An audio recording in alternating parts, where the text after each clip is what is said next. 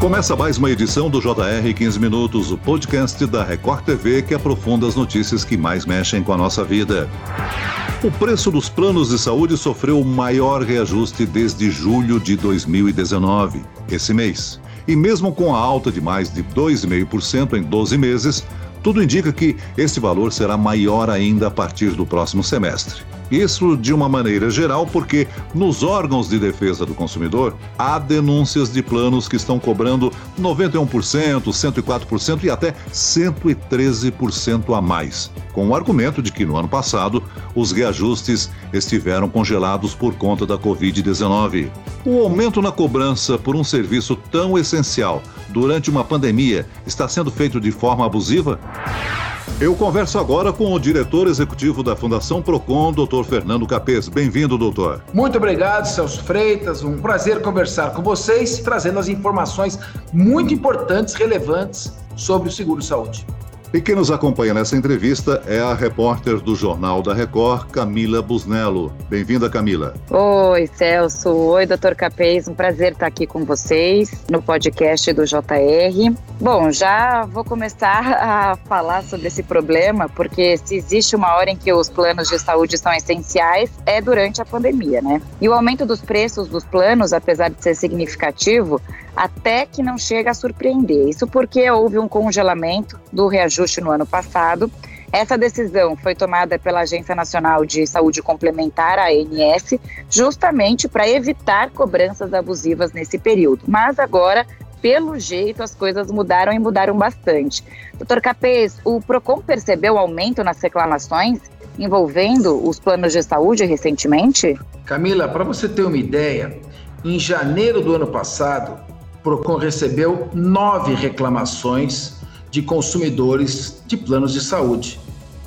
Um ano depois, em janeiro de 2020, nós recebemos 962 reclamações, um aumento de mais de 10 mil por cento, de 9 para 962.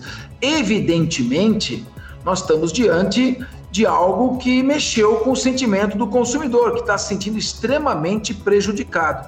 E por essa razão, o PROCON não hesitou em agir e tomar medidas que, inclusive, serão tomadas. Camila, explica para a gente sobre esse congelamento nos preços que foi feito no final do ano passado. Esse reajuste vai ser cobrado agora em 12 parcelas, é isso? É isso mesmo. É a chamada cobrança dos ajustes retroativos dos planos, porque já deveriam ter acontecido em tese, né? É uma correção, na verdade e leva em conta todos os meses de 2020 que, em que o reajuste não aconteceu. A cobrança foi dividida em parcelas e a primeira, para desespero de quem paga o plano de saúde, é, de janeiro já está sendo cobrada. Agora, doutor Fernando Capês, uma estimativa do IDEC, o Instituto de Defesa do Consumidor, a média de aumento nos planos coletivos vai ser de 15% a 20%, e nos individuais vai ser de 8,14%. É muito acima da inflação, que fechou em 2020 em 4,52%, não? O Celso, se você tem nove reclamações em janeiro de 2020 e 962 reclamações em janeiro de 2021, um aumento de mais de 10 mil por cento, algum motivo deve haver. Olha só, tem seguro-saúde que está reajustando em plena época de pandemia, quando houve uma acentuada perda do poder aquisitivo da população e quando, como disse a Camila, nunca se precisou tanto de usar os hospitais e tratamentos. 113%, 88%, 91%, 77%, 104%, 75%. Esses são reajustes que estamos apontando concretos de planos de saúde. Agora, a indagação do PROCON é muito simples. O que está motivando o reajuste de tal monta? As operadoras não mostraram ao PROCON sonegaram esta informação, agiram sem transparência. O consumidor tem o direito básico à informação. Ele tem que saber o que, está levando os planos a elevarem a tal ponto o pagamento das mensalidades. Por que, que não se mostra? Por que, que não houve uma negociação? Por que, que houve essa alteração unilateral nesses planos coletivos? Então, o PROCON está realmente indagando e quer saber Procon levantou, Celso e Camila, que diminuíram o número de internações hospitalares o ano passado, que diminuiu o número de leitos ocupados o ano passado, que diminuiu o número de cirurgias eletivas o ano passado, que as despesas hospitalares tiveram redução. Então, não estou entendendo. Ah, mas congelou o reajuste, então vai ter que cobrar retroativamente e ainda aplicar um novo. É mesmo? Congelou por quê? Esse, esse reajuste anterior era também necessário? Então, está na hora da gente, com muita transparência, verificar o que realmente é necessário para que os planos mantenham sua saúde financeira e o que é pura ganância ou lucros abusivos em pleno período de pandemia. O Procon está fazendo um levantamento sério, técnico, substancioso e não vai hesitar em ir ao Poder Judiciário para pedir a redução desse reajuste. É, me parece que o assegurado não tem como é, reclamar disso, né? A não ser no PROCON. Para o próprio plano de saúde, quase impossível. Até porque se no ano passado eles conseguiram aumentar, porque as pessoas têm dificuldades, estão na pandemia, estão em casa, esse ano tentar pegar o que teve de prejuízo no ano passado me parece super injusto, né? E tem mais um detalhe, Celso e Dr. Capês, aqui que eu levantei. As correções para mensalidade, a faixa etária serão cobradas nesse ano, mesmo para quem cancelar ou mudar a categoria do plano.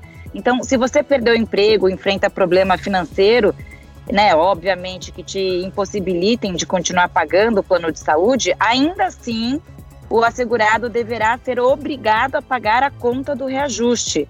Isso causa um problema seríssimo, né, doutor Fernando? Ou seja, as pessoas realmente não vão conseguir pagar. E aí o PROCON, ele pode tomar medidas que inibam ou constranjam a atuação desses planos de saúde, como multa, censura pública. Agora, se ainda assim eles estão recalcitrantes, se ainda assim eles insistem em fazer a cobrança, não há outro caminho a não ser o recurso ao Poder Judiciário. Porque existe uma expressão nesses contratos, em todos os contratos em geral, muito relevante tanto para o Código Civil quanto para o Código do Consumidor, se chama equilíbrio econômico financeiro. Existe uma situação de paridade, de equilíbrio no momento em que é celebrado um contrato de seguro-saúde. É evidente que a vinda dessa pandemia totalmente imprevisível, incontrolável, caso fortuito e força maior, promoveu uma, uma alteração, uma modificação nas condições originais de paridade do contrato. Então é necessário que se veja com razoabilidade, com bom senso e com equilíbrio da mesma maneira que nós estamos exigindo isso das operadoras, o PROCON, com relação aos fornecedores, não aplicou em 2020 a ferro e fogo o Código do Consumidor. Nós também agimos com equilíbrio, com bom senso, com compreensão, nos preocupamos com a subsistência, a manutenção dos fornecedores. Agora, situações excepcionais exigem bom senso e ponderação. E não me parece que nem a ANS, nem os planos de saúde, nem as administradoras que se omitiram no seu dever de defender os segurados se preocuparam com isso. Sobrou então para o PROCON, que vai levar ao Poder Judiciário uma demanda muito bem baseada em termos jurídicos e em termos de fato e de apuração nós vamos proteger efetivamente o consumidor. Doutor Fernando, o senhor falou em excepcionalidade, né? É uma situação inusitada. Agora, imagine o seguinte: eu perdi meu emprego, estou incapacitado de pagar, continuar pagando o meu plano de saúde, virei inadimplente, vou ser processado por essa dívida? Outra situação, eu resolvi buscar um outro plano de saúde. Essa correção, esse ajuste, eu sou obrigado a quitar para poder migrar o plano de saúde? Sim, o consumidor é obrigado a quitar a sua dívida para poder migrar para outro plano de saúde. Ele precisa fazer isso. E ele precisa também pagar as suas dívidas, ainda que essas dívidas tenham surgido em razão de uma situação de infortúnio, de perda de emprego. Isso está na lei. Agora, existe uma questão que é a harmonia nas relações de consumo. Repito, onde não houver bom senso, não existe direito. Onde não houver equilíbrio, não existe lei. Existem os fins sociais da legislação, então busca-se soluções. Agora, quando se, diante de uma situação de pandemia como essa, quer se levar a situação de maneira radical, como se não tivesse ocorrido nada, evidente que o Poder Judiciário precisa intervir em favor da parte vulnerável, da parte mais fraca, que é o consumidor. Porque para ir ao Judiciário vai ter que fazer recolhimento de custas, tem que contratar advogado, é um processo demorado. Por isso que o Código do Consumidor deu ao PROCON a legitimidade para buscar tutelas coletivas, ou seja, a proteção de um grande número de consumidores. Isso a gente está falando de reajuste de 2020. Agora, a grande dúvida, em relação ao reajuste de 2021, ele vai acontecer? Tem espaço para isso, doutor Capê? Nós não vamos permitir que haja nenhum reajuste por isso, vamos ao judiciário acima de 8,14%, que é o reajuste para os planos individuais. Todos os reajustes serão reduzidos e não, não haverá nenhum outro reajuste antes de que ocorra transparência por parte das operadoras, antes que elas mostrem por que, que precisa subir 113% um plano. Por quê?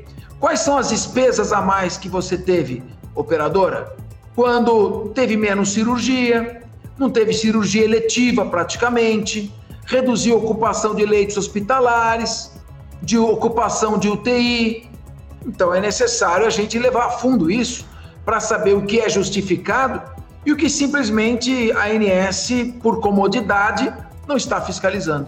Bom, você pode explicar para a gente então como os planos deveriam comunicar essas questões? Claro, o plano deveria e a ANS deveriam explicitar nos seus respectivos sites e canais digitais e comunicar ao segurado a relação de aumento de despesas. O que, que uh, o consumidor, o segurado, pode fazer e como recorrer ao PROCON para buscar ajuda nesse caso? Nós digitalizamos, Celso, completamente o PROCON. Mesmo antes da pandemia, nós já tínhamos acabado com filas, com deslocamentos físicos para que seja feita a reclamação. Claro que ele pode ir a um dos nossos postos, no Poupa Tempo. É necessário que o consumidor mostre seu inconformismo mostre a sua insatisfação. Muitas vezes ele não faz porque ele não sabe como fazê-lo. A reclamação é absolutamente gratuita, o PROCON entrará com a ação e esta ação vai proteger os consumidores de todo o Brasil e não apenas de São Paulo. Doutor Fernando, a Agência Nacional de Saúde só estabelece índices para planos individuais e não para os planos coletivos. Eu, como segurado de um plano coletivo, posso recorrer ao PROCON uh, discordando do aumento do, do, do plano? Deve, não deve hesitar em fazê-lo. Deve buscar. O PROCON não tem nenhum problema em contrapor sua opinião à de agências reguladoras. Essas ações elas são é, demoram para ser julgadas, então a pessoa tem que pagar, não vai ter outro jeito e esperar o resultado dessa ação. De repente, tem como precisar por quanto tempo a pessoa vai ter que pagar até que se, se tenha uma, uma resposta a essa reclamação? Camila, se a ação proposta pelo PROCON obtiver uma liminar ou uma tutela antecipada, a redução é imediata para 8,14%. Se nós conseguirmos manter essa redução, justificando perante o Tribunal de Justiça e depois pelo Superior Tribunal de Justiça, que é o tribunal em Brasília garantidor do Código do Consumidor, se nós ingressarmos com uma ação, como temos consciência, com a convicção jurídica dos seus fundamentos, e obtivermos a tutela antecipada, é imediato. E aí, se a ação levar 10 anos, vai ficar reduzido até que ela seja julgada. Pelo menos este reajuste. Ou seja, as empresas então poderão conceder outros reajustes, mas desde que justifiquem muito bem, nós chegamos ao fim desta edição do 15 Minutos. Eu agradeço a participação e as informações e esclarecimentos do diretor executivo da Fundação Procon, Dr. Fernando Capês. Obrigado, doutor. Muito obrigado a vocês. Estamos à disposição para muitos outros temas. E agradeço a presença da repórter da Record TV, Camila Busnello. Camila. Obrigada, Celso. Foi um prazer participar aqui do podcast. Esse podcast contou com a produção de Homero Augusto e dos estagiários David Bezerra e Larissa Silva, coordenação de conteúdo de Camila Moraes e Luciana Bergamo, sonoplastia de Pedro Angeli. E eu, Celso Freitas, te aguardo no próximo episódio. Até amanhã.